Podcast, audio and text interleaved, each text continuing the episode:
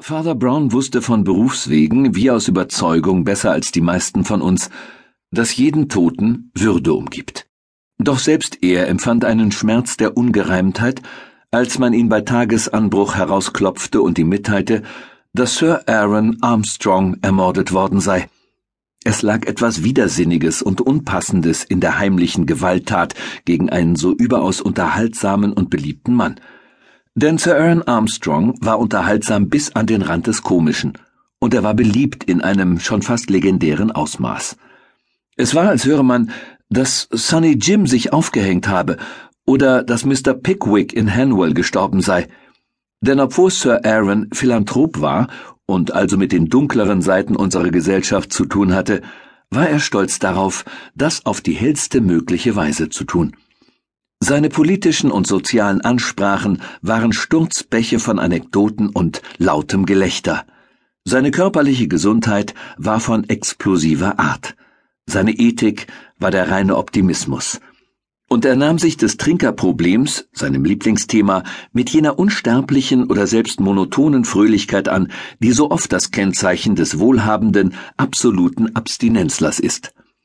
Die etablierte Fassung seiner Wandlung war auf den puritanischeren Rednertribünen und Predigtkanzeln wohl bekannt, wie es ihn als Knaben fast noch von der schottischen Theologie zum schottischen Whisky gezogen habe und wie er aus beidem aufstieg und, wie er es bescheiden formulierte, zu dem wurde, was er war.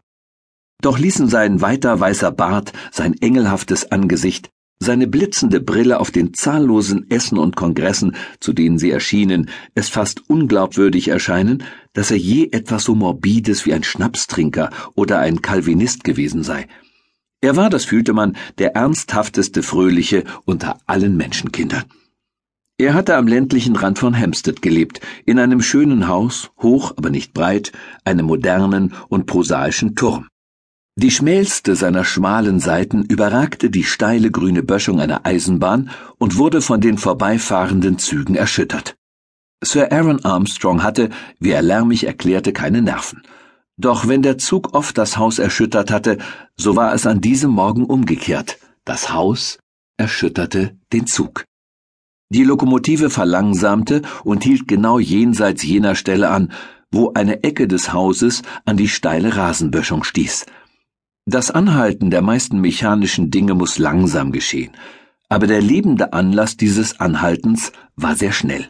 Ein Mann, der vollständig in Schwarz gekleidet war, bis hin, wie man sich später erinnerte, zu dem schrecklichen Detail der schwarzen Handschuhe, war auf der Böschung vor der Lokomotive erschienen und hatte seine schwarzen Hände geschwungen wie finstere Windmühlenflügel. Das allein würde selbst einen Bummelzug kaum angehalten haben, aber da kam ein Schrei aus ihm, von dem man später als von etwas absolut Unnatürlichem und Neuem sprach. Es war einer jener Schreie, die schrecklich eindeutig sind, selbst wenn man nicht versteht, was geschrien wird.